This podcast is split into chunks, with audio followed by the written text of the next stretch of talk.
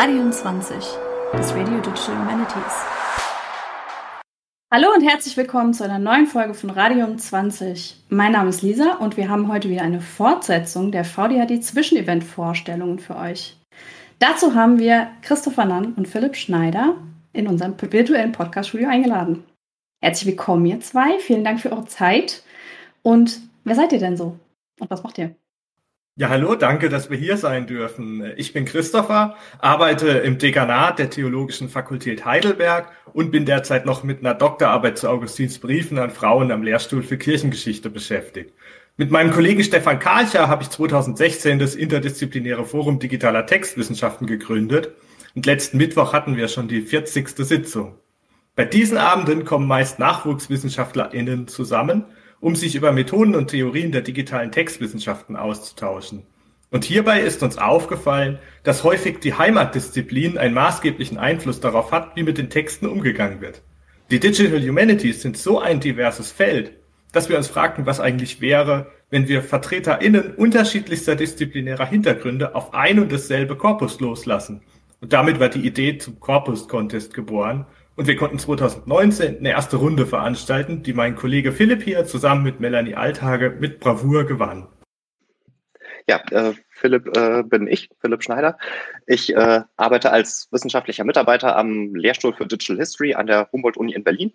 Und dort beschäftigen wir uns in erster Linie mit der Integration von digitalen Methoden in die geschichtswissenschaftliche Forschung und äh, ich selbst arbeite dort in einem Drittmittelprojekt zur Erforschung der kulturhistorischen Bedeutung von Heraldik. Da habe ich dann vor allem mit äh, Semantic Web Technologien zu tun, also insbesondere Ontologien und Graph-Datenbanken, ähm, aber dazu noch ein bisschen mit äh, Computer Vision.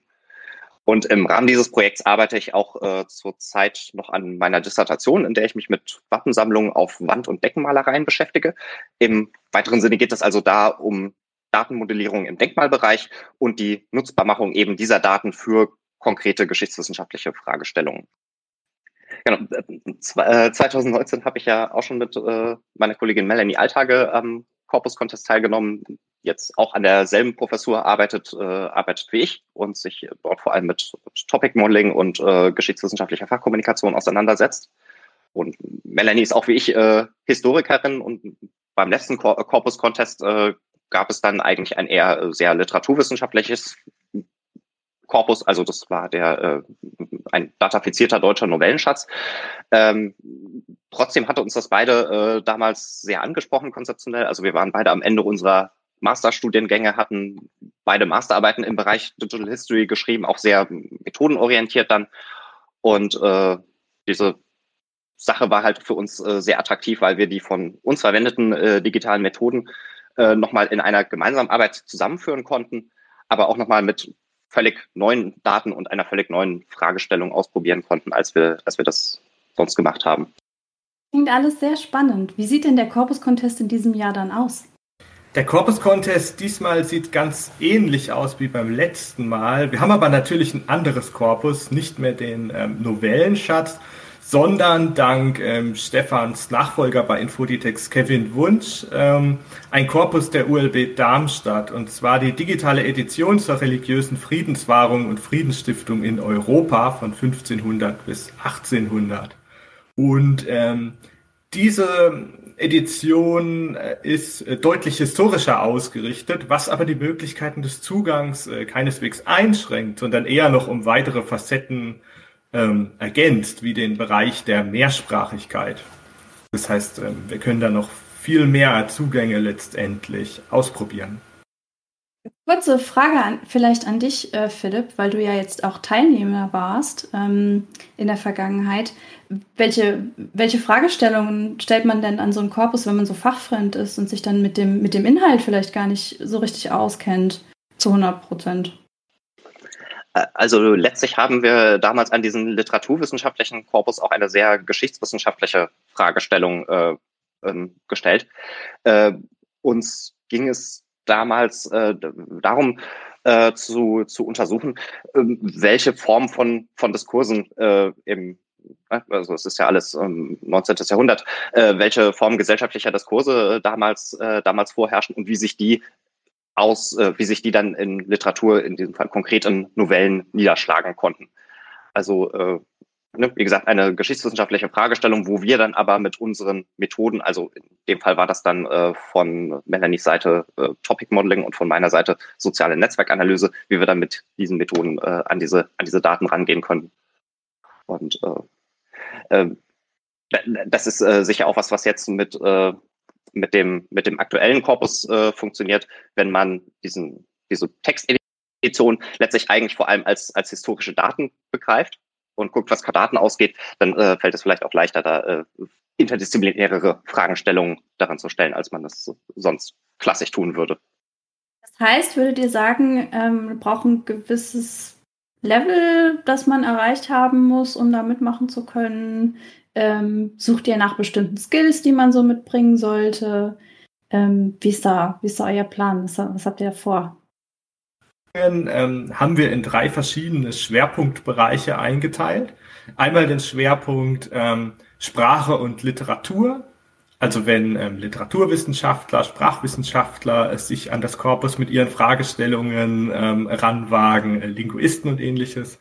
Wir haben den Schwerpunkt Kultur- und Sozialwissenschaft, wo diesmal die Digital History ähm, definitiv ähm, den, den, den Schwerpunkt hat.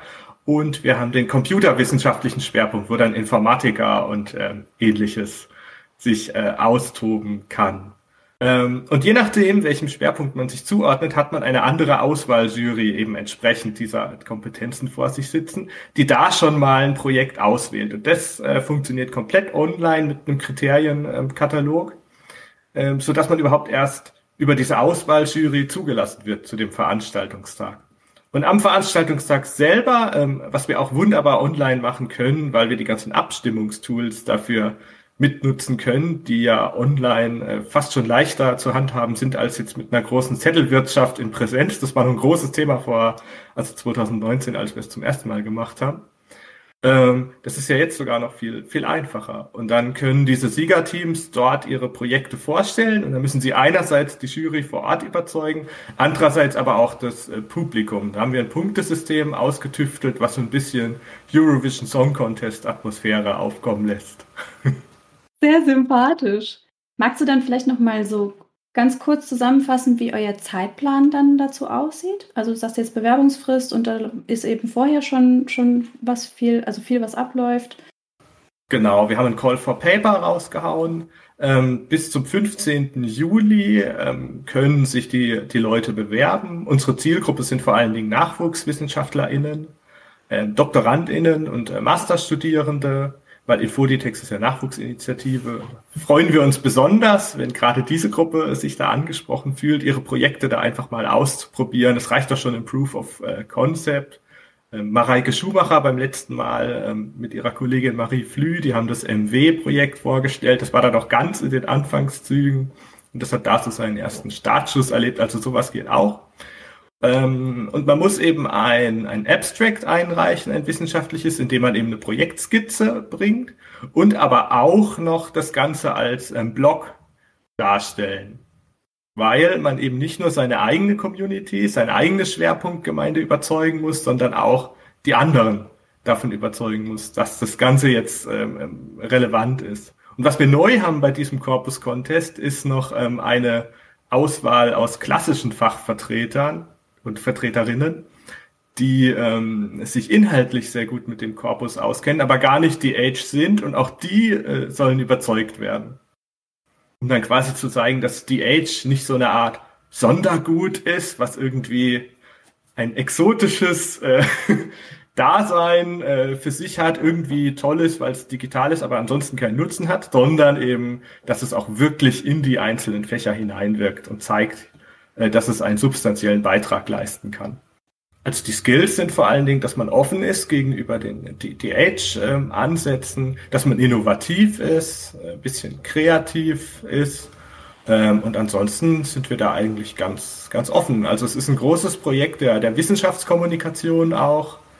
Ähm, ja, aber die Hürde ist jetzt nicht so riesig. Also ein Proof of Wenn man eine gute Idee hat, ist man schon voll dabei. Es muss jetzt nicht das perfekt ausgearbeitete Projekt sein. Philipp, als ehemaliger Gewinner, hast du Tipps? Äh, ja, vielleicht zurück zu dem, was, äh, was Christopher gesagt hat und äh, zu, zu Skills. Äh, man muss das Ganze ja nicht alleine machen, sondern kann sich auch gerne in, äh, in, in Teams da bewerben. Von daher ist es vielleicht auch lohnenswert, wenn man jetzt denkt, okay, ähm, so digitale Methoden, das so, kenne ich so kenne ich mir so ein bisschen grob aus, aber so wirklich stecke ich da nicht drin. Oder umgekehrt, ich bin voll gut darin, Topic Modeling zu machen, aber habe keine Ahnung, was es mit dieser, mit diesen Religionsfrieden auf sich hat. Kann man sich auch gut zusammenschließen und da sich äh, ja so ähm, seine, seine Stärken zusammenbringen, so dass man dann, ähm, so dass dann quasi jeder, äh, jeder seinen Teil macht. Äh, das wäre sicher ein, äh, ein sehr sinnvoller Tipp. Ansonsten äh, wahrscheinlich Fragen stellen äh, oder Projekte entwickeln, die man auch tatsächlich Lust hätte zu, zu bearbeiten. Wollt ihr denn vielleicht noch mal ganz kurz zusammenfassen? Das heißt, ich muss mich bewerben mit einem Abstract, es muss bei euch eingehen und ihr habt eine Einreichungsfrist. So, und dann kann ich mit, bei euch mitmachen. Wie lange dauert es in etwa, bis man da Bescheid kriegt, bis man weiß, ob man mitmachen kann? Ähm, bis zum 15. August ähm, bekommt man garantiert Bescheid. Also einen Monat. Gibt es noch was, was ihr auf jeden Fall äh, erzählen wollt, was nicht unerwähnt bleiben darf, ähm, was euch noch auf dem Herzen liegt zu eurer Veranstaltung? Also von meiner Seite eigentlich nicht. Wir freuen uns sehr auf, auf Einreichungen. Wir haben eine tolle Jury. Wir sind total begeistert, wer da alles zugesagt hat. Also wirklich zwölf äh, Koryphäen auf ihrem Gebiet. Und ähm, ja, jetzt fehlt es nur noch an euch. Also macht alle mit. Wir freuen uns sehr. Dann sind wir tatsächlich auch schon am Ende unserer Folge. Ich danke euch beiden nochmal ganz, ganz herzlich, dass ihr euch heute die Zeit genommen habt, mit mir hier zu sitzen und äh, über eure Einreichung zu reden. Ähm, dann bleibt mir eigentlich auch nichts anderes äh, übrig, als euch viele Einreichungen zu wünschen, natürlich.